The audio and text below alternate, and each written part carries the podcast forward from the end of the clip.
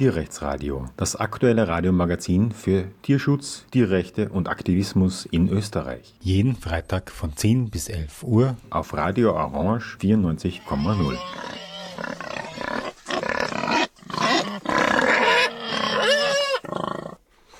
Willkommen und hallo zum Tierrechtsradio. 25 Jahre Radio Orange, 25 Jahre Tierrechtsradio. Wir waren von Anfang an dabei und für uns war das Wesentliche, dass es eine Möglichkeit gibt, überhaupt an die Medien zu kommen mit unseren Botschaften. Dafür sind wir dem freien Radio dankbar, weil Radios oder auch andere Medien, die von ähm, kommerziellen Einschaltungen abhängig sind, die wollen natürlich nichts Negatives bringen und vor allem nichts, was ihre potenzielle Werbeklientel schädigen könnte, wenn zum Beispiel Reifeisen oder irgendwelche Tierproduktfirmen Werbungen schalten. Und deswegen sind wir sehr, sehr dankbar, dass es dieses freie Radio gibt und wünschen ihm noch viele, viele weitere Jahrzehnte. 25 Jahre Tierrechtsradio, 12 Jahre Tierrechtskonferenz in Luxemburg. Das ist unser Thema heute. Im Jahr 2012 hat es es zum ersten Mal gegeben, soweit ich mich zurückerinnern kann, waren wir schon von Österreich auch ein bisschen Vorbild. Wir hatten ja 2002 mit unseren Tierrechtskongressen begonnen, deutschsprachigen Raum. Und in Deutschland war man damals in der Bewegung derartig zerstritten, dass man irgendwie einen Kongress nicht auf die Reihe gebracht hat. Wie wir tierrechtskongress.at als Webseite gebucht haben, ist sofort von deutscher Seite tierrechtskongress.de als Webseite gebucht worden, um zu verhindern, dass irgendjemand einen Tierrechtskongress organisiert. Das war damals tatsächlich die Stimmung. Und deswegen fand dieser Kongress auch in Luxemburg statt, weil man sich nicht getraut hat, in Deutschland einen Kongress zu machen auf die Gefahr hin, dass der gestört und behindert wird, weil man sich so in die Haare gekommen ist. Und die ersten Kongresse in Österreich, bei uns in Wien, waren eben auch von solchen Attacken aus Deutschland geprägt. Da gab es Spitzel, die bei uns dabei waren und versucht haben, hier Wege zu finden, den Kongress doch noch zu verhindern oder zu behindern. Es gab Pläne, da irgendwelche Sitzblockaden zu veranstalten. Und letztlich ist es nur bei verbalen Attacken geblieben. Aber zwölf Jahre Tierrechtskongress in Luxemburg ähm, ist eine Geschichte, die ähm, auch nicht ganz ohne Konflikte ausgekommen ist. Ich erinnere mich daran, dass äh, jemand von der Soko Tierschutz einem Vortragenden von ProVeg aus Berlin ein totes Huhn auf den Tisch gelegt hat. Aber das ist immerhin keine Behinderung, sondern es ist Aktionismus, der hoffentlich zur Diskussion führt, auch wenn er ähm, sehr sozusagen aggressiv vorgebracht worden ist. Ähm, ich habe zwei Gäste, den Georg und den Kevin. Hallo und danke, dass ihr euch Zeit genommen habt. Hallo und äh, danke dir. Hallo, danke für die Einladung. Immer schön hier zu sein. ja. Ähm, Georg, du bist ja ein vielgesehener Gast auf internationalen Kongressen. Was haben Kongresse eigentlich in deinen Augen für eine Rolle? Also sie haben, glaube ich, drei Funktionen. Die erste ist, dass wir quasi als österreichische Bewegung unsere Infos weitergeben, dass quasi wir unsere Arbeit präsentieren können, wir sagen, was wir machen können.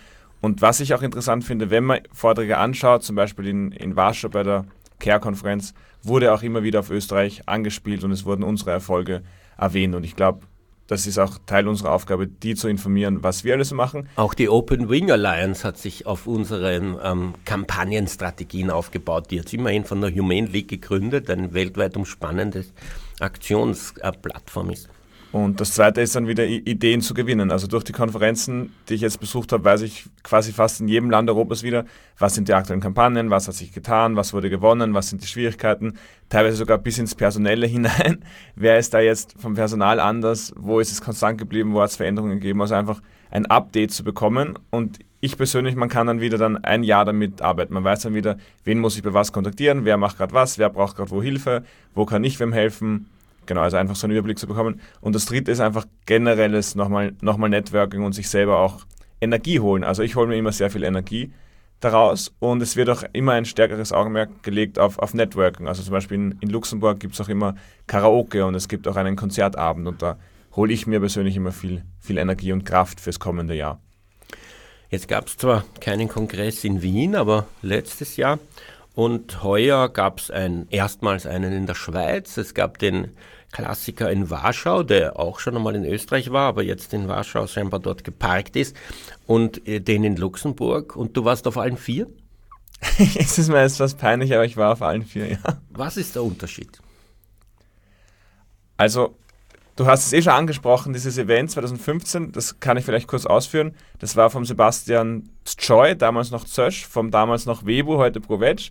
Und die haben da eine Kooperation gemacht mit einem ja, Fleischkonzern, damit die die ersten vegetarischen, muss man sagen, Produkte reinbekommen, wo an, aber am Anfang noch sehr viele Tierprodukte drinnen waren. Und am Anfang war man sich noch nicht sicher, okay, in welche Richtung geht das? Ist es nur Greenwashing oder Humane Washing oder wirklich der erste Schritt dafür, dass diese Firma mehr vegane Produkte haben wird. Heute wissen wir ja, die Rügenwalder Mühle verdient zu 50 Prozent des Umsatzes mit vegetarischen Produkten. Damals war das noch, noch offener. Und da gab es eben diese mittlerweile legendäre Störaktion von Friedrich Mühlen. Er ist ja mit einem toten Huhn auf die Bühne gegangen und hat gesagt, okay Sebastian, das sind die Opfer deiner Politik sozusagen. Und das war ein riesiger Skandal damals. Und es gab dann eine Gruppe von Leuten, die ihm eher dem, dem Reformismus zugeneigt waren, die auch eher aus Zentral- und Osteuropa waren, die sich gedacht haben, okay, in Luxemburg kann man scheinbar Ideen nimmer so äußern, ohne quasi disrupted zu werden. Gründen wir doch unseren eigenen Kongress der aus deren Sicht mehr pragmatisch war und wo man, wo man mehr Sachen sagen kann, ohne dass es dann zu solchen Dingen gekommen ist. Also so wie es ich verstehe, war dieses Ereignis quasi das, das Gründungsereignis dieser CARE-Konferenzen, aber mittlerweile sind beide so groß, dass sie sich nichts wegnehmen und ich finde, beide erfüllen ihre, ihre Rolle. Wie passt Schweiz und Österreich dazu? Österreich, die altehrwürdige äh, Vorversion. Der Prototyp. Na, Österreich war in dem Fall ja deutschsprachig und das war ein bisschen kleiner. Und was mir auffällt in Österreich, es ist immer mehr, sind immer mehr Leute, die nicht aus der Bewegung sind. Weil halt in Österreich gibt es ja nicht genügend Orgas oder Einzelpersonen, die wirklich Tierrechtsaktivistinnen sind, dass einfach viele, die selber nicht zu 100% Tierrechtsaktivistinnen sind, über den Tierrechtsaspekt ihrer Arbeit sprechen. Also in Österreich ist immer sehr viel aus der Wissenschaft, es war aus jemand aus der Politik da. Genau, aber die Österreich-Konferenzen finde ich immer als interdisziplinärer und immer auch ein bisschen als akademischer. Und die Schweiz ist halt ein bisschen eine Insel. Es waren auch fast nie Leute aus der Schweiz bei anderen Konferenzen. Es hat mir auch ein US-Aktivist gesagt, ja, er war jetzt bei 20, 25 Kongressen, er kennt Leute aus der ganzen Welt, aus der Schweiz, ist ihm noch nie jemand begegnet. Und das war auch ein bisschen so der Versuch, einmal überhaupt schweizweit sich zu einen. Und es, ja, da, da war es auch eher abolitionistisch, muss man sagen, aber es gab, gibt einen Turn in Richtung strukturellem Ansatz. Also in der Schweiz habe ich das Gefühl, der Hauptansatz ist jetzt mittlerweile strukturell, aber abolitionistisch. Also wir versuchen quasi einen abolitionistischen Ansatz auf eine institutionelle Weise zu fahren. Das würde ich da sagen. Und, und der Schweizer war auch deutschsprachig, wie der Österreicher. Bei Luxemburg gibt es ja, soweit ich das weiß, auch die Voraussetzung, dass man irgendwie unterschreiben muss, definitiv vegan zu sein und es immer zu bleiben, dass man dort auch noch ein, dass überhaupt ein Wort reden darf. Genau, also man muss vegan sein, um in Luxemburg zu sprechen. Das ist mir bei den anderen Konferenzen nicht bekannt, auch wenn natürlich die meisten Speaker Also das, äh, das muss ja den Sinn haben, dass man versucht, die Leute auf eine äh, Tierrechtslinie zu bringen, äh, dass sie nicht ja nicht über nur Tierschutz reden oder so. K könnte man so, so sehen, ja. Kevin, auf welchen dieser vier Kongresse warst du und wie würdest du die in Verhältnis setzen? Ähm, ich war beim Tierrechtskongress in Wien, ich war auf der CARE Entschuldigung. Und ich war in Luxemburg, also äh, nur drei von den vier. Und ich denke, meine Erfahrung mit diesen Konferenzen ist ein bisschen weniger ausschlaggebend, weil ich auch in dieser Reihenfolge zu den Konferenzen gegangen bin. Das heißt, ich bin als, äh, als Konferenzbesucher auch daran gewachsen und habe deswegen immer eine ganz andere Erfahrung gemacht. Entsprechend sehe ich da eine starke Entwicklung, dass ich zum Beispiel beim Tierrechtskongress sehr wenig das Gefühl hatte, dass man gut networken konnte und dann in Polen ein bisschen mehr und dann auf Luxemburg war das wirklich äh, ein fundamentaler Aspekt der gesamten Konferenz. Ob das jetzt daran liegt, dass die Konferenz eher darauf ausgelegt ist oder dass ich einfach als Konferenzbesucher mehr proaktiv auf Leute zugegangen bin, lässt sich dahingehend schwer beurteilen. Von den Vorträgen zumindest kann ich das, was der Georg sagt, eigentlich wiedergeben.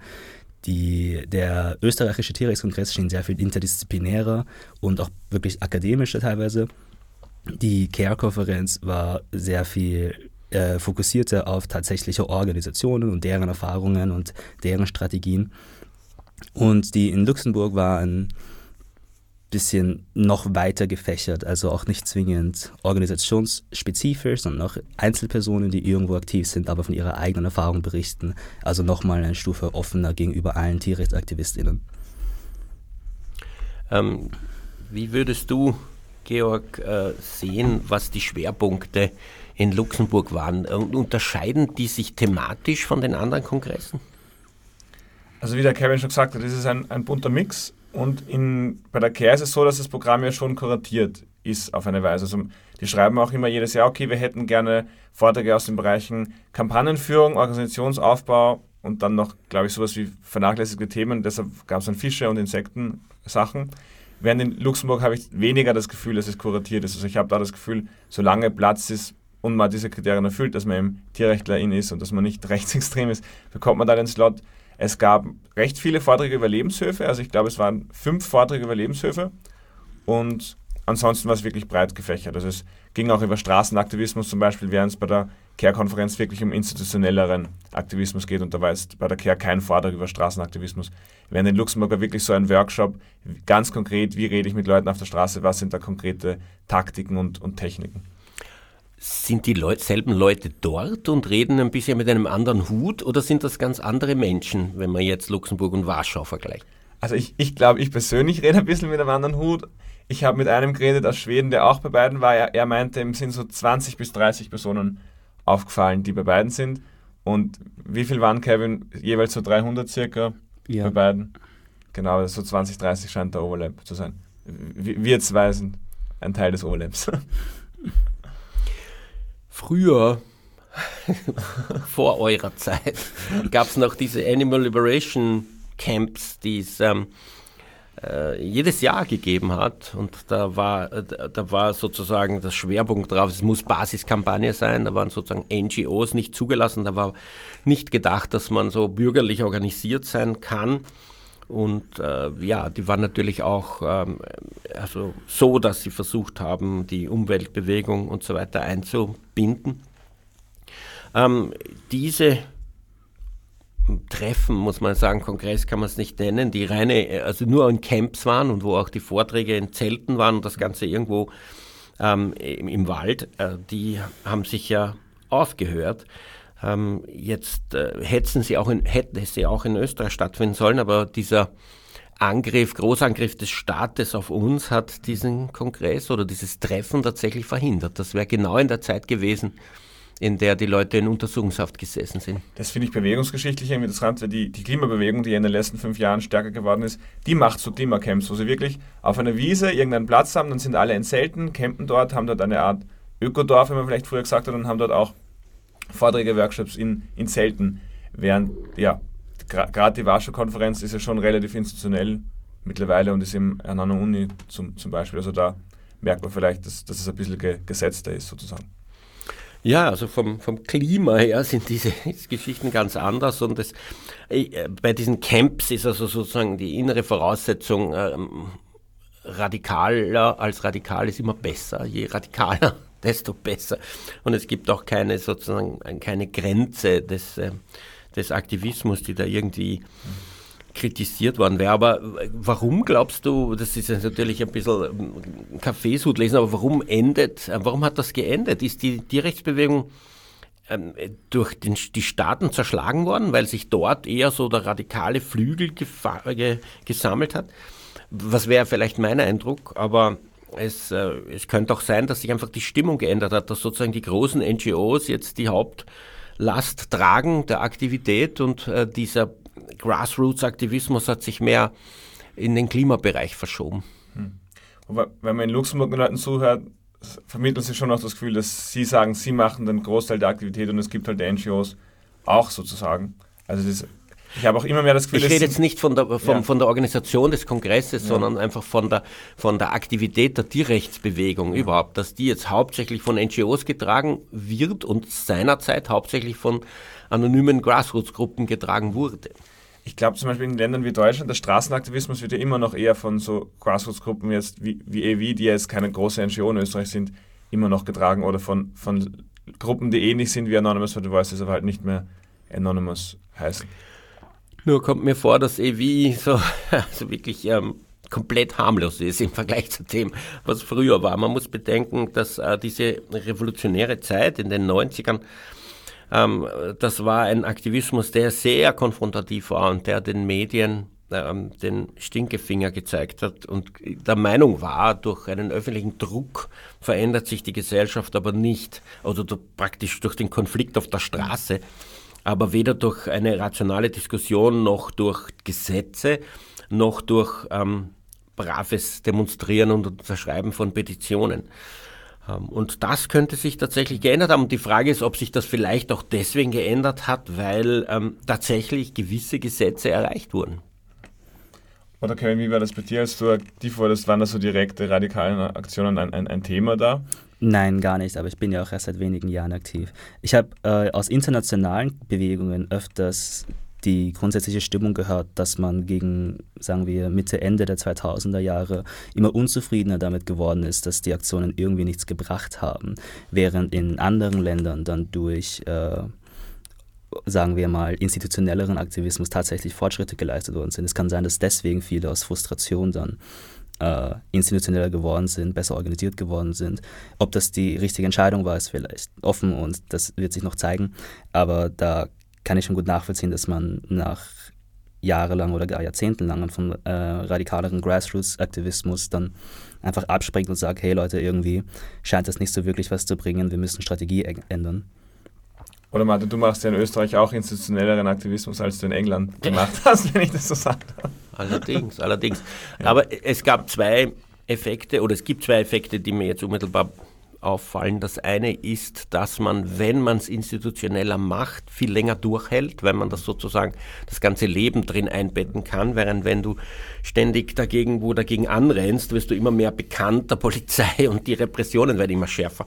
Und das Zweite ist eben natürlich die staatliche Repression per se. Also wir hatten ja nicht nur in Österreich diese große Tierschutzkausa, es gab sie gleichzeitig in den USA, gleichzeitig in England, gleichzeitig in den Niederlanden, gleichzeitig in Neuseeland, gleichzeitig in Spanien. Und das ist nicht spurlos an der Tierrechtsbewegung vorbeigegangen. Wir sprechen heute über den Internationalen Tierrechtskongress, der von 7. bis 10. September 2023 in Luxemburg stattgefunden hat das zwölfte Mal in Serie, jedes Jahr wieder. Wir haben zuletzt noch gesagt, dass es damals auch diese Camps gab, diese, ähm, also in den, in den frühen 2000er Jahren, ähm, und dass die eben ein bisschen sozusagen anders strukturiert waren dass dort äh, man das Selbstverständlich jetzt nicht radikaler war. Und in dem Zusammenhang ist mir noch eingefallen, dass wir hier im Tierrechtsradio, zumindest in den ersten zehn Jahren, sage ich, auch Tierrechtsnachrichten verlesen haben, die daraus bestanden haben, wo in der Welt ähm, wieder eine Sachbeschädigung für Tierschutz und Tierrechte stattgefunden hat. Und nicht selten sind da auch österreichische Events und ähm, vorgetragen worden. War übrigens natürlich auch ein Thema im, letztlich im Tierschutzprozess. Dass also dieses Radio und diese Sendung wurde hier als ein Teil einer kriminellen Organisation gesehen, weil es solche Informationen, ähm, was am Ende der Welt passiert ist, hier ähm, vermittelt hat. Ja, es rückt immer irgendwie mehr in den Hintergrund und mir wird auch immer mehr bewusst, dass ich scheinbar noch zu so einer Art Übergangszeit aktiv geworden bin. Also in den ersten Jahren war bei jeder Luxemburg-Konferenz selbstverständlich ein ALF-Supporter stand da und ein Hans-Saboteur stand war auch da und die sind jetzt beide nicht mehr da. Also da hat sich vielleicht auch etwas verschoben. Ja, der Georg und der Kevin sind hier im Studio. Die waren beide dort bei dem Kongress, ich nicht. Und deswegen können sie aus erster Hand erzählen, was da passiert ist. Wenn ich mir jetzt das Programm so anschaue, gibt es zumindest den Max Watson, der ein, im Kino offensichtlich The History of the Animal Liberation Front erzählt hat. Dieses, ähm, diese Bewegung, muss man ja sagen, ist ja keine Gruppierung, die ist ja irgendwo auch nicht mehr wirklich ein Thema. Max Watson aber, jemand von der alten Garde. Hat zufällig jemand von euch das miterlebt oder ist das eher dort verwaist, diese Veranstaltung? Ansonsten die Frage, äh, gab es jemanden in irgendeinem dieser Vorträge, der oder die in Beziehung gesetzt hat, die sozusagen radikalere, konfrontativere Bewegung der vorigen Jahrzehnte zu der jetzt mehr ähm, effektiv orientierten, ähm, äh, pragmatischen von heute? Also ich habe den Film leider nicht gesehen selber, aber alle, die drinnen waren, haben gesagt, dass sie sehr beeindruckt waren und dass sie es sehr, sehr heftig und auffühlend fanden. Ebenfalls, ich kenne auch Leute, die mit äh, Tränen rausgegangen sind. Ich habe ihn leider auch nicht gesehen. Und wie steht es mit einem Vortrag bezüglich dem äh, Verhältnis des Aktivismus damals und jetzt oder auch bezüglich der Entwicklung des Aktivismus für einen selbst als Vortragender oder der? Ähm, Gab es Personen, die also sozusagen vom Konfrontativen zum Pragmatischen sich gewandelt haben? Äh, ganz so stark vielleicht nicht, aber ein Vortrag, der hier vielleicht hervorsticht, ist der zum Plant-Based Treaty von der Lea. Äh, das Plant-Based Treaty ist eine Initiative, die vom Safe Movement gegründet wurde. Und wer das Safe Movement kennt, weiß, dass sie eigentlich eine Graswurzelbewegung sind. Sie machen sehr viele ähm, Vigils, also Mahnwachen vor Schlachthäusern. Ähm, hier in Wien machen sie auch einige Safe Squares, also sie sprechen äh, auf der Straße PassantInnen an. Und so wie die Lea das berichtet hat, hat man in den letzten zehn Jahren irgendwie gemerkt, Leute, unsere Strategie, die scheint hier nicht so wirklich äh, zu funktionieren. Die Anzahl an VeganerInnen wird vielleicht sogar gar nicht äh, größer, ähm, wenn auch nur marginal. Irgendwie müssen wir da äh, etwas umdenken. Und das Plant-Based Treaty ist eine Initiative, die fast in das Gegenteil schlägt, also so, so kooperativ und reformistisch, wie es nur geht. Nicht? Man arbeitet zusammen mit Organisationen, mit Unternehmen, äh, mit Einzelpersonen und sogar ganzen Städten und bittet sie dazu, darum, äh, sowohl aus äh, tierethischer als auch aus umwelttechnischer Sicht ein Statement, ein symbolisches Statement dafür abzugeben, dass mehr über eine, einen Wandel der Tierindustrie gesprochen werden muss. Es gibt keine verpflichtende Verbindungen für diese Unternehmen, irgendwas umzusetzen, außer dass sie halt allgemein sagen, dass sie mehr darauf achten möchten. Das klingt jetzt aus, ich sag mal, mehr abolitionistischer ähm, Sicht wie gar nichts, aber es, diese, dieser symbolische Akt, der scheint wirklich weite Aufmerksamkeit zu bekommen und ich bin gespannt, wie das dann weiterläuft. Das erinnert mich ein bisschen an die Ausrufung des Klimanotstands, das war so vor vier, fünf Jahren Thema nach Fridays for Future. Ein letztes Mal frage ich noch in die Richtung, gab es denn diesen Konflikt NGOs versus Grassroots hm, Aktivitäten, Reformismus versus Abolitionismus noch fühlbar dort oder ist man sich mittlerweile so äh, kompromissbereit, pragmatisch näher gekommen, dass es das eigentlich nicht mehr bedarf? Teilweise habe ich das Gefühl, der Konflikt wurde dadurch gelöst, dass es einfach jetzt völlig separate Welten sind, dass es die, die KAIO-Konferenz gibt und die Konferenz gibt. Und was ich sehr interessant... Also das wäre dann die abolitionistische Konferenz. Sozusagen, wobei es ja hier auch sehr viele pragmatische und nicht abolitionistische Vorträge gibt. Und es gibt ja auch in, in keinster Weise irgendein ein, ein Redeverbot für nicht abolitionistische Vorträge. Also das war immer möglich und war teilweise sogar ein, ein Schwerpunkt. Genau, also ich bin in diese Konferenz reingegangen, habe vorher von Georg gehört, hey, schau, die, die, die Luxemburger Konferenz, die ist ein bisschen abolitionistischer. Ich weiß nicht, ob du da mit deinen EA-Sachen so viel Anklang findest. Ähm, aber ich habe eine sehr positive Erfahrung damit gemacht. Ich hab, mir ist jetzt niemand aufgefallen und in keinem persönlichen Gespräch habe ich eine hart abolitionistische Position gefunden oder eine, mit der man nicht auf einer pragmatischen Ebene hätte diskutieren können. Also selbst wenn man unterschiedlicher Meinung war, war man sich gegenseitig offen für strategische Überlegungen Überlegungen und eben pragmatischere Überlegungen. Sehr interessant fand ich zum Beispiel den, den Vortrag zu Anti-Pelz-Kampagnen. Ich kenne zum Beispiel die, die Fair Free Alliance, das sind eher ja, klassischere NGOs. Die Pfoten sind zum Beispiel auch dabei in Deutschland auch das Deutsche, Tier, Deutsche Tierschutzbund, der quasi noch konservativer ist. Und scheinbar gibt es da auch ein abolitionistisches Anti-Pelz-Bündnis.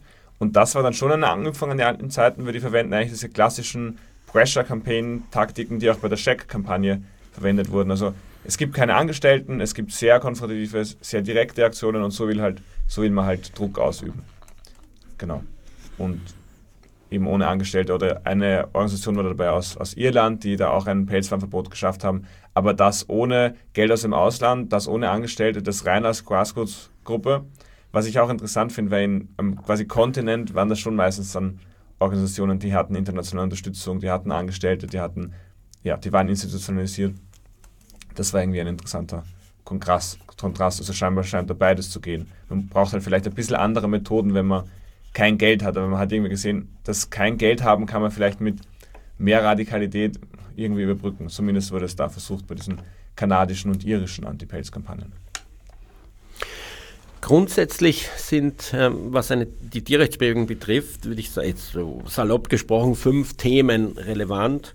Ähm, das sind einerseits Inhalte der Tierausbeutung, über die man aufgeklärt werden kann, dann den Aufbau von Organisationsstrukturen, wie macht man das am besten, der Bericht über Erfolge oder Misserfolge, die ähm, Diskussion über Strategien, einerseits versus äh, Kampagnenstrategien und öffentlichen Druck, andererseits äh, Recherchen, mhm. Veröffentlichung von dem und letztlich staatliche Repression. Wenn wir uns diese fünf Themenblöcke vergegenwärtigen, sind die alle vorgekommen oder sind gewisse Inhalte nicht gewesen? Also geben Sie vielleicht einzeln durch. Ähm, wie steht es mit Inhalten? Wurde darüber berichtet, was es für Tierquälereien gibt und warum die falsch sind? Oder ist sowas einen Kongress 2023 nicht mehr nötig? Es gab einen inhaltlichen Vortrag am letzten Tag zum Thema Klima, wo einfach, einfach nochmal ganz stringent erzählt wurde, was sind die Auswirkungen auf den Planeten der, der Tierhaltung. Also das war eher ein reiner inhaltsvermittelnder Vortrag. Aber inhaltlich zum Thema verschiedene Formen der Tierquälerei wäre mir jetzt keiner aufgefallen. Wobei ich auch dazu sagen muss, wenn ich einen gesehen hätte, wäre ich wahrscheinlich nicht hingegangen, ähm, weil ich das mental oftmals nicht aushalte. Ich habe hier einen gesehen. Animal Testing, Why It Doesn't Work. Diliana Filipova. Das war allerdings nicht zwingend, also es war zumindest kein starker Fokus darauf, wie genau die Tiere ausgebeutet werden, sondern welche Argumente von der Industrie benutzt werden und äh, wie man sie ähm, am besten kontert. Also wenn die Industrie zum Beispiel sagt, dass Tierversuche doch so notwendig wären und dass sie doch so gut funktionieren, ähm, dann wurden einige Daten vorgestellt, die gezeigt haben, dass äh, sie oftmals falsche Ergebnisse liefern, irreführende Ergebnisse liefern. Wenn dann von der Industrie gesagt wird, dass es keine Alternativen gibt, dann wurden Alternativen aufgezeigt. Also es war eher eine, ein es war sehr inhaltlich dahingehend, dass es die argumentativen Seiten äh, vorgestellt hat, aber wirklich um die Art und Weise, wie in Tierversuchen Tiere ausgebeutet worden werden, äh, wurde nicht berichtet oder weniger berichtet. Es gab den Vortrag von Timo Stamberger, der quasi hauptberuflicher Fotojournalist, Videojournalist für, für Tierrechte ist. Da ging es vor allem auch um seine persönliche Reise und auch wie er es macht, aber es wurde dann auch ein Video gezeigt von seiner Arbeit. Das war wahrscheinlich das, was am ehesten so ein klassischer, okay, so leben Tiere in Tierfabriken Vortrag war von, von allen. Wie steht es mit dem Themenblock Erfolge? Ist das und Misserfolge? Ist das ein Thema gewesen? Wenn ja, in welchen Bereichen gibt es denn momentan international Erfolge? End the Cage Age, äh, dieser, diese tolle Initiative, Europäische Bürgerinneninitiative, scheint da jetzt aus dem Europäischen Parlament gekippt zu werden oder aus der Kommission. Ja, ist das sehr, sehr Vertrag. Das war in, in Warschau ein großes Thema und da war wieder das Networking ein Thema. Da hat dann einfach jemand gesagt, spontan, okay, alle Leute daran arbeiten, wir gehen jetzt in diesen Hörsaal und diskutieren jetzt zwei Stunden darüber und, und vernetzen uns. Und ich glaube, das hat das sehr beschleunigt, das Face-to-Face -face zu machen, als wenn man das wieder online gemacht hätte. Erfolge. Ähm, in der Türkei gab es eine Gesetzesreform, da wurden zum Beispiel die, die Strafen wurden verschärft für Straftaten gegen Tierquälerei, also wirklich für wenn jemand wirklich Hunde umbringt oder mehrere Tiere umbringt, das wurde da verschärft. Auch so Sachen wie, dass es ausgeweitet wird, weil was mir nicht bewusst war, in der Türkei Streunerhunde galten irgendwie als rechtlos, also mit denen konnte man mehr oder weniger machen, was man wollte. Das wurde geändert, also das war in der Türkei, äh, waren Erfolge. Und die Erfolge in Kanada, also in British Columbia gibt es ein Pelzfarmverbot durch eine Druckkampagne erreicht. Also da wurde einerseits erzählt, wie haben sie es gemacht und, und auch dann Erfolg. Also das sind die zwei Haupterfolge, die mir so im Ohr sind. Davon. Ich sollte aber noch dazu sagen, oder das ist mir ein persönliches ja. Anliegen, dass in der Türkei der Tierrechtsaktivismus wahnsinnig mühsam und lebensgefährlich ist, dass solche Diktaturen oder am Weg zur Diktatur überhaupt keinen ähm, zivilgesellschaftlichen Aktivismus zulassen. Ich habe erst kürzlich wieder mit ähm, türkischen TierrechtsaktivistInnen gesprochen, die haben gesagt, sie raten uns ganz stark ab, einem Tiertransport durch die Türkei zu folgen, okay. weil man muss damit rechnen, dass man im Gefängnis landet, ohne dass irgendwer weiß, wo man ist und dass man vollkommen rechtlos ist und überhaupt keine Chance hat irgendetwas zu machen. Also wenn die zu Tiertransporten aktiv werden, Sie haben gesagt, Tiertransporte gibt es null Gesetze, man kann da auch mit den Tieren machen, was man will. Aber wenn man das in der Türkei will, dann äh, kann man eigentlich nur versuchen, die äh, Transportunternehmen zu kontaktieren und mit denen gemeinsam über sowas zu reden. Aber gegen jemanden hier, äh, also etwas aufzudecken, heimlich zu filmen und so, sei absolut lebensgefährlich, haben die uns gesagt. Und man muss auch sagen, in Ungarn ist es ähm, zwar nicht derartig schlimm, aber auch so, ich habe mit ungarischen TierrechtlerInnen gesprochen, die gesagt haben, man kann eigentlich überhaupt nicht mehr ähm, aktiv sein. Und ähm, die freien Radios, wie das Radio Orange, das wir jetzt machen, wurden ja vom Herrn Orban eingestellt. Unglaublich. Ähm, es gab ja dann noch so eine Panel-Diskussion, sehe ich hier in dem Programm, über ähm, Pelzfarmverbote, Irland und so. Genau, da wurde ihm erzählt, wie das in, Irland erreicht wurde. Auch ganz interessant. Es gab eine einzige Aufdeckung aus einer irischen Pelzfarm und die ist so entstanden, dass die Aktivisten eigentlich ein, eine Art Stakeout machen wollten. Also sie wollten nur schauen, wie kommt man rein, wie sind die Zugänge. Dann war aber ein Arbeiter da und sie haben sich als naive Touris ausgegeben, die sich verlaufen hatten und konnten da spontan dann reingehen und filmen. Und das war die eine Aufdeckung, die es ins nationale Fernsehen geschafft hat und die dann letztlich zum, zum Ende geschafft hat. Und in British Columbia muss ich sagen, hat mich die Kampagne extrem an unsere Anti-Vollspaltenboden-Kampagne erinnert, weil die haben da auch eine Landwirtschaftsministerin und haben die einfach bei jedem Event verfolgt, haben sie immer konfrontiert, haben in ihrem Heimatort alles mit zuplakatiert. Also ich glaube, wenn man den Namen der Landwirtschaftsministerin dort mit Kösting ersetzt hätte, wären 95 Prozent gleich gewesen. Also das, das fand ich sehr interessant. Zu Erfolgen gehört aber auch Entwicklung im Veganismus. Kevin, ist das ein Thema gewesen? Äh, nicht, dass ich wüsste, um ehrlich zu sein. Also es hat, ist tatsächlich etwas, was mir ein bisschen gefehlt hat. Also die Entwicklung von Alternativprodukten zum Beispiel ähm, oder ein ganz gesamter Überblick über die vegane Bewegung. Aber vielleicht habe ich auch einen Vortrag verpasst. Und Lebenshöfe könnte man ja auch als einen Erfolg ähm, nennen. Die werden ja mehr.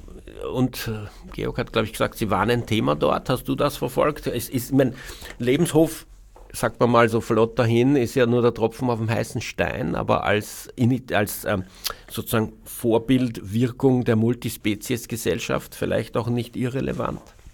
Äh, es gab tatsächlich einige Vorträge über Lebenshilfe. Ich äh, persönlich habe nur einen gesehen. Etwas, was vielleicht in eine ähnliche Richtung geht ähm, und auch als Erfolg gewertet werden kann, ist das Transformation-Projekt. Das war ja auch beim Tierrechtskongress Wien 2022 ein Thema. Ähm, und da wurde vorgestellt, wie viele verschiedene ähm, Betriebe jetzt äh, ihre Tier tierischen Betriebe ähm, ausgestellt haben und jetzt zum Beispiel Pflanzen anbauen. Ähm, und das kann man durchaus als äh, Erfolg werten. Ja, dass es eben nicht nur beim Lebenshof bleibt. Also Sarah Heiligendag hatte diesen einen Lebenshof und irgendwie hat sich das herumgesprochen, dass sie den hat. Und irgendwann wurde sie von einem Bauern kontaktiert, der meinte, Sarah, ich will das auch machen. Wie hast du das gemacht? Und, all, und es wurden jetzt schon 135 Betriebe sozusagen transformiert, also von Tiernutzungsbetrieb zu entweder Lebenshof oder landwirtschaftlich produzierender veganer Betrieb, wo noch die Tiere draufstehen. Und ihre Grundlage ist, sie gehen nie auf die Bauern zu. Also alle von diesen 135 sind alle auf sie zugekommen. Und ich glaube, ein Lebenshof, der so betrieben wird wie, wie da, hat wirklich einen sehr großen Effekt und zeigt auch, dass die Bauern Teil der, der Lösung sind und dass ihnen auch geholfen wird, weil fast alle Bauern sagen, ja, ich möchte das auch nicht mehr ich möchte auch nicht mehr, dass die Tiere da leiden und ich möchte auch nicht mehr selber leiden, wenn ich die Tiere da wegschicke. Und das ist irgendwie ganz was anderes wie, ah, die Bauern sind unsere GegnerInnen sozusagen. Einer der Lebenshöfe, die da waren, da ging es eher um, um Rescues, also die haben dezidiert einen Lebenshof gegründet, um mehr Tiere befreien und retten zu können. Und dann gab es noch einen Lebenshof-Workshop, der war sehr ehrlich, finde ich, weil da wurden auch alle negativen Sachen aufgezählt, was ihm passieren kann, wenn es zu wenig MitarbeiterInnen gibt, was passieren kann, wenn es zu wenig tierärztliche Betreuung gibt, was es passieren kann, wenn man in einem Land ist, zum Beispiel, da gab es einen Lebenshof in Thailand oder so, und da haben sie einfach keine VeterinärInnen gefunden, die bereit waren, Hühner zu behandeln. Die haben einfach gesagt, ein Huhn ist ein Tier, das wird nicht behandelt. Wenn die das haben, werden die einfach umgebracht. Also das war ein, ein sehr ehrlicher Vortrag. Und ich, ich glaube, das ist vielleicht ein Fortschritt in der Debatte, dass Lebenshöfe nicht immer nur positiv dargestellt werden, sondern dass, dass man den Leuten offen sagt, was die Probleme damit sein können und wie schwierig es auch ist. Weil ich hatte lange das Gefühl, gefühlt, alle wollen einen Lebenshof gründen, aber wissen gar nicht, was es bedeutet. Und viele Lebenshöfe scheitern dann ja auch an finanziellen Sachen, an Know-how, an Zeit. Leute haben Burnout. Und ich glaube, so ehrliche Workshops tragen dazu bei, dass, wenn man das macht, das auch wirklich sich, sich gut überlegt und sich, sich, sich darauf vorbereitet. Ich habe in Österreich kürzlich ähm, den Lebenshof lebenslänglich besucht in Radstadt an der obersteirisch-salzburger Grenze. Ein Hof, der seit 250 Jahren betrieben wird, äh, von derselben Familie. Äh, Binsgauer reinrassige ähm, Kühe, die zunächst milchwirtschaftlich genutzt wurden und dann als Mutterkuhhaltung für die Fleischproduktion und tatsächlich im Herbst 2022 oder war das 2021 ähm, ist das zum Lebenshof umgewandelt worden. Diese 23 Rinder dürfen jetzt dort ihren Lebensabend verbringen. Und diese Personen, die ja wirklich total aus dem bäuerlichen mhm. Milieu kommen, haben äh, die Idee auch, andere zu motivieren und haben so eine Plattform Landwirte mit V gegründet, landwirte.at. Und da finde ich übrigens sieben Lebenshöfe in Österreich, die offensichtlich auf diese Weise entstanden sind oder sich jedenfalls als ehemalige LandwirtInnen eingetragen haben, um jetzt einen Lebenshof zu machen. Da also, habe ich schon das Gefühl, dass es eine neuere Entwicklung ist. Vor, vorher hatte ich das Gefühl, es sind schon eher TierschützerInnen, die sich Land holen und da das machen, aber dass wirklich LandwirtInnen in größerer Anzahl da das auch machen, ist, glaube ich, etwas Neueres und, und zeigt, dass es in eine Richtung geht in eine Richtung geht, allerdings in einem sehr kleinen ähm, ja. Ausmaß, wenn man bedenkt, dass natürlich, was weiß ich, wie viel, 100.000 mhm. ähm, landwirtschaftliche Betriebe gibt, von denen natürlich. jetzt sieben auf Lebenshof umgestellt haben. Und es ist wahrscheinlich, muss man ehrlich sagen, nicht vorstellbar, dass diese Millionen von Tieren, die jedes Jahr in Österreich geschlachtet werden, letztlich Lebenshofbewohnerinnen ähm, werden. Mhm. Ähm, unterm Strich Erfolge der Tierrechtsbewegung? Ist die Tierrechtsbewegung, wenn man sich den Luxemburger Kongress anschaut, erfolgreich momentan oder ähm, ein ewiger Struggle?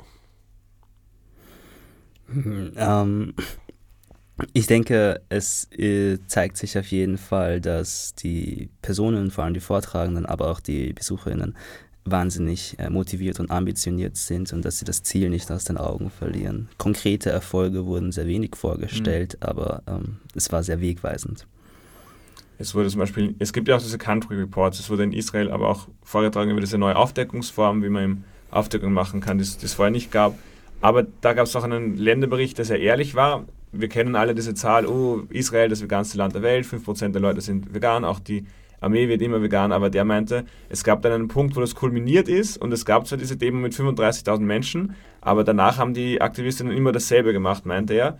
Und danach ist es stagniert und weniger geworden. Und er meinte, Veganismus ist zwar weiterhin Thema, aber wirklich Tierrechte als politisches Thema sind quasi verschwunden. Und das war vor dem, dem neuen Krieg. Also das fand ich interessant, weil man zehn Jahre lang dachte ich immer, ja, Israel wird das veganste Land der Welt und so weiter. Und jetzt gab es mal so eine Art Reality-Check davon. Das fand ich auch sehr ehrlich und interessant. Ja, nach, äh, ich weiß nicht wie lang, 40 Jahre bin ich jetzt, glaube ich, im Tierschutz ähm, zivilgesellschaftlich aktiv.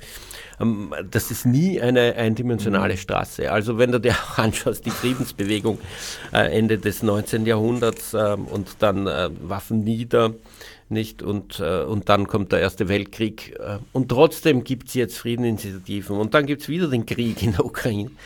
Ja, also eindimensional ist das leider nicht, sondern es geht mal rauf, mal runter. Ich habe 1998 eine äh, Demonstration in Rom besucht, die von der Lega Antivivisezione organisiert worden war, zu Tierrechten mit 30.000 Menschen, die mitgegangen sind.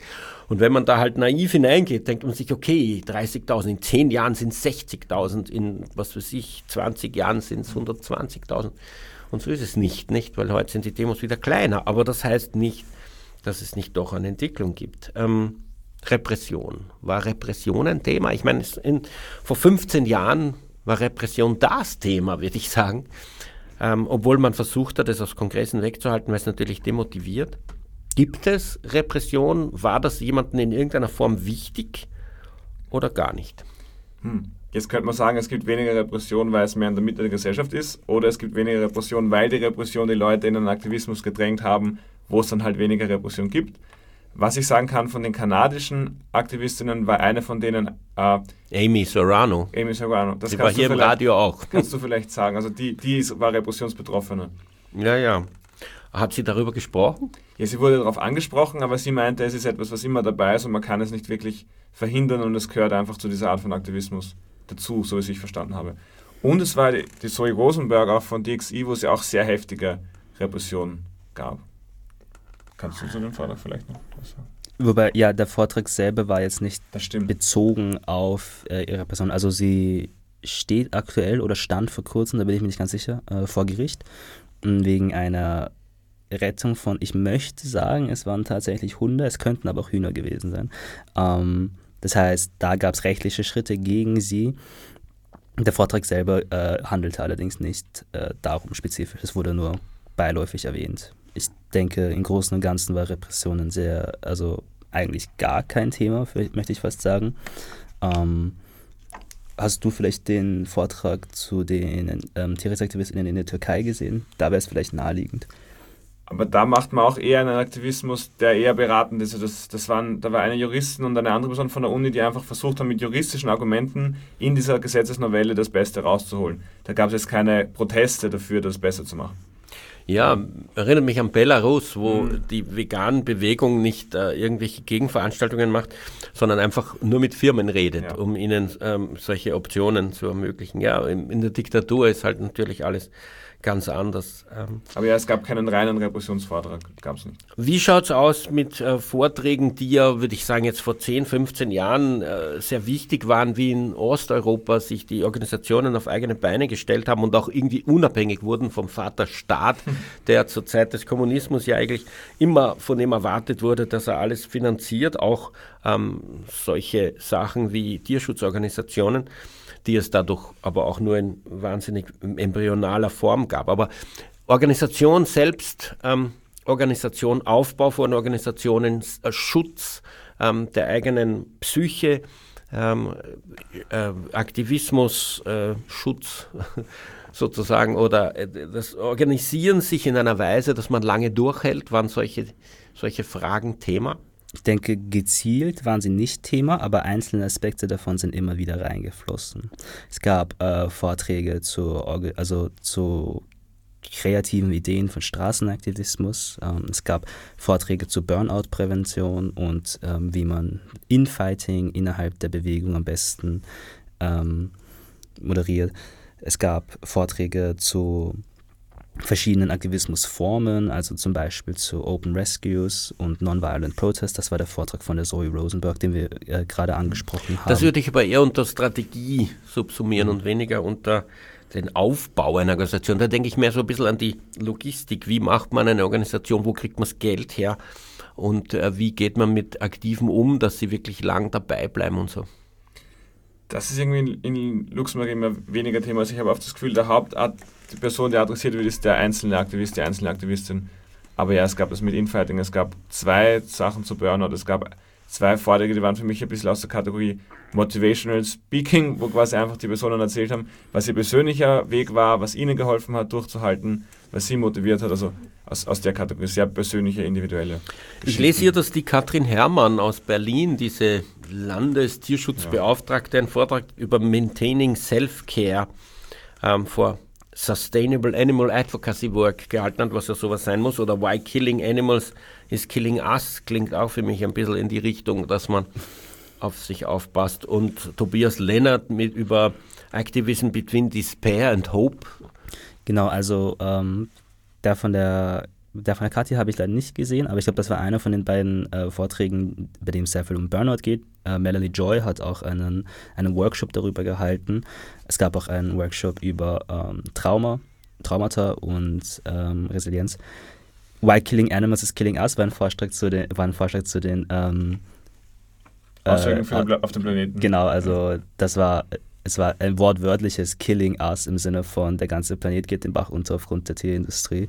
Äh, und der von Tobias war jetzt, würde ich auch eher einschätzen Richtung ähm, Motivational Speech eigentlich. Nicht? Also es ging darum, ein bisschen Perspektive dann reinzubringen, ein bisschen äh, mehr Hoffnung in die Bewegung zu bringen, ein bisschen die Frustration, die man oftmals gegenüber nicht veganen Personen entwickelt, äh, in Perspektive zu setzen und versuchen, da ein bisschen mehr Verständnis aufzubringen.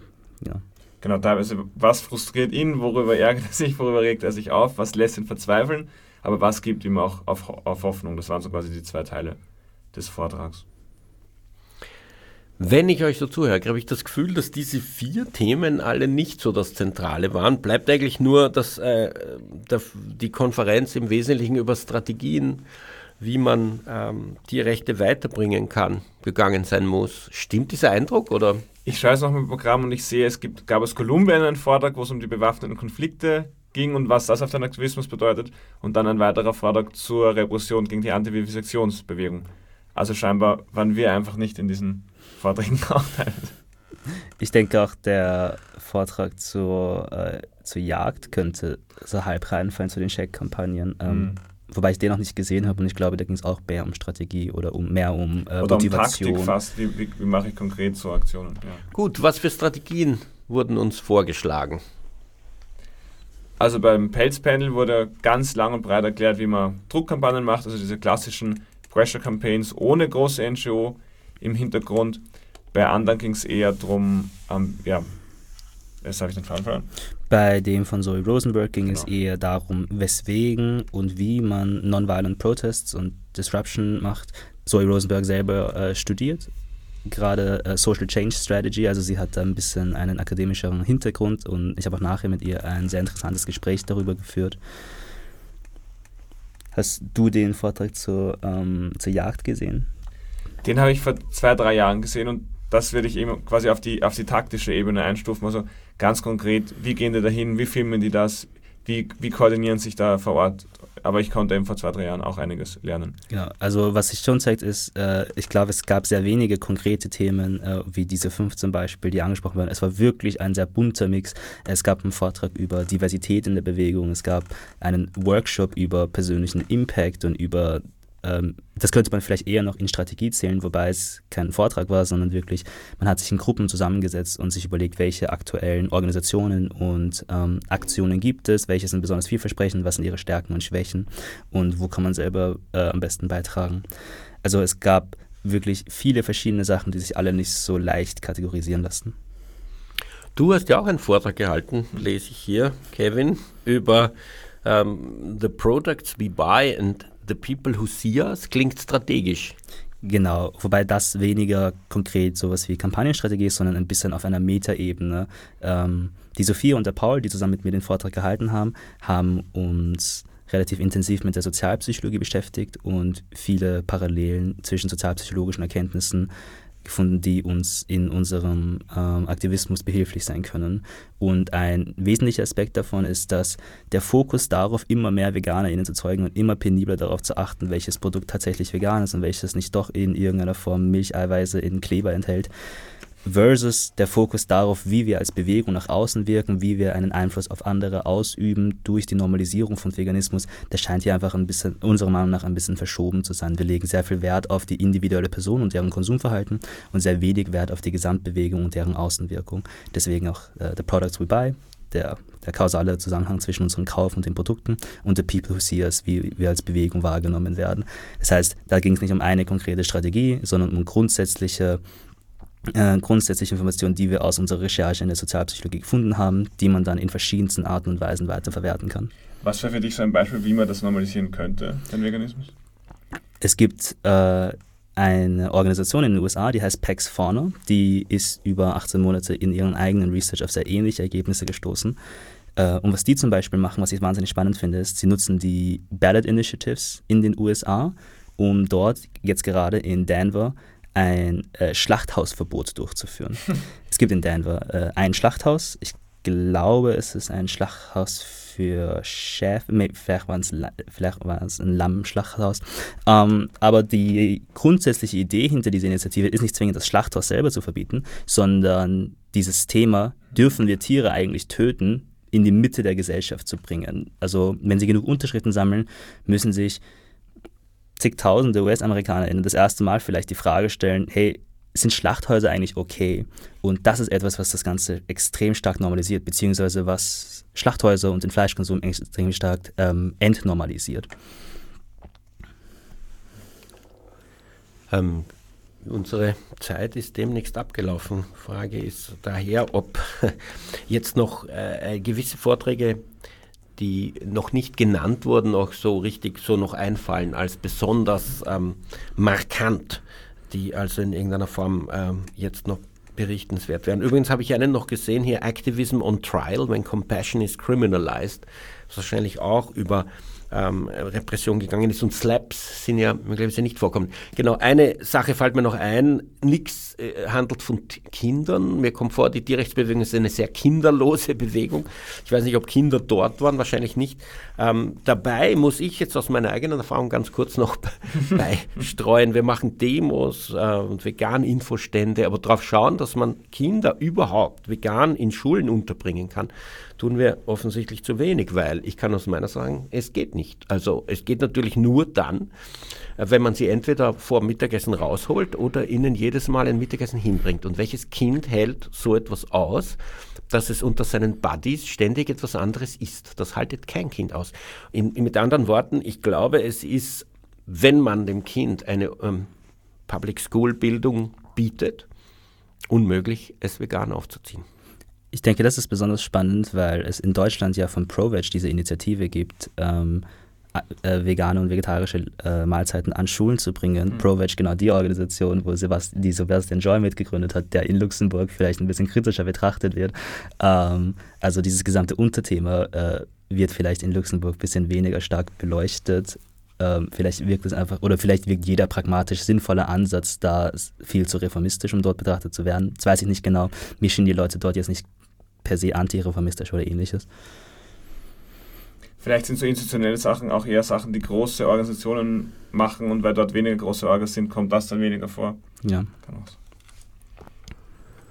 Ja, ob groß oder klein, äh, Faktum ist, dass es ähm, Menschen, die potenziell lebenslang vegan wären, davon abhält, mhm. das zu sein. Und ob man da nicht mehr Zeit investieren sollte als in einen veganen Infostand, ist die Frage, weil man dadurch wirklich diese, diese das ermöglichen würde. Und ich kenne, ich sage das noch einmal hier ganz kurz, 90 Prozent der veganen Eltern, die ich kenne, die haben nicht vegane Kinder. 90 Prozent. Und wahrscheinlich, wenn man genau hinschaut und die Propaganda streicht, sind es 100 Prozent. Das ist natürlich genau der soziale Einfluss, den wir in unserem Vortrag betonen möchten. Äh, ähm, dass wir sehr oft das Gefühl haben, dass wir einfach eine Einstellung entwickeln und dann unser Verhalten danach modellieren. Aber tatsächlich gibt es so viele andere Faktoren. Ich bin mir sicher, diese veganen Eltern sind nicht irgendwie ähm, Pseudo-VeganerInnen oder so nicht. Aber wenn es einfach von allen Seiten gesagt wird, hey, das geht nicht, wenn du in der, im Kindergarten oder in der Schule einfach keine anderen Möglichkeiten hast, dann kann man das einfach nicht machen. Und sich dann von außen hinzustellen als Nicht-Elternteil und zu sagen, hey, ihr seid keine echten Veganerinnen oder so, ist genau dieser Trend, den wir in der Bewegung beobachten. Hm. Im Kindergarten geht es meiner Erfahrung nach noch, aber in der Schule wird es echt kritisch. Also es, es, gibt, es ist mir zumindest in der Großstadt Wien durch halbwegs intensives Suchen bis jetzt keine einzige Schule bekannt, die das bietet. Ich meine, dass du ab und zu etwas Veganes hast, aber rein vegane Option, vegetarisch geht, aber rein vegane Optionen gibt es genau null. Also man kann das Kind nur zum Mittag nach Hause mitnehmen oder ihm jeden Tag ein Essen mitgeben. Und beides ist ja schwierig praktikabel in unserer Gesellschaft. Ähm, wir haben jetzt nur noch wirklich eine Minute. Gibt es noch irgendwie einen wesentlichen Vortrag, der euch einfällt, den ihr unbedingt ähm, erwähnt haben wollt? Wenn nicht, dann zusammengefasst. Ist es wert hinzugehen, liebe Hörer und Hörerinnen? Nächster Luxemburger Kongress kommt bestimmt. Also ich kann sagen, es müssen nicht alle KonferenzhopperInnen werden wie wir beide, aber zumindest einmal so eine Konferenz anschauen, kann ich echt allen empfehlen. Es, es weitet den Blick und ja, Auf motiviert irrsinnig. Man lernt wahnsinnig viele wirklich coole Leute kennen und lernt sehr viel dazu und man schwimmt nicht so im eigenen Saft. Man ist dann ein, ein Jahr lang eh in seinem Land und in, hat da diese Perspektive und das erweitert einfach den Horizont und man sieht so viele Leute, arbeiten an so vielen Dingen. Es gibt Unterschiede, es gibt Gemeinsamkeiten, alle haben ihre Probleme, alle haben ihre Erfolge. Ja. Entsprechend hat auch jeder wirklich etwas zu berichten. Also auch jede Person, die hingeht, unabhängig von deren Erfahrungswert, kann etwas Neues dazu beisteuern und das ist wahnsinnig wichtig. Ja, äh, Unterschiede gibt's. Slap-Klagen gibt's nur bei uns, kommt mir vor. ähm, und äh, ja, die Repression war auch nicht überall. Ähm, ja, vielen Dank für den Besuch im Studio. Für die Sendung verantwortlich Martin Balluch. Tierrechtsradio, das aktuelle Radiomagazin für Tierschutz, Tierrechte und Aktivismus in Österreich. Jeden Freitag von 10 bis 11 Uhr auf Radio Orange 94,0.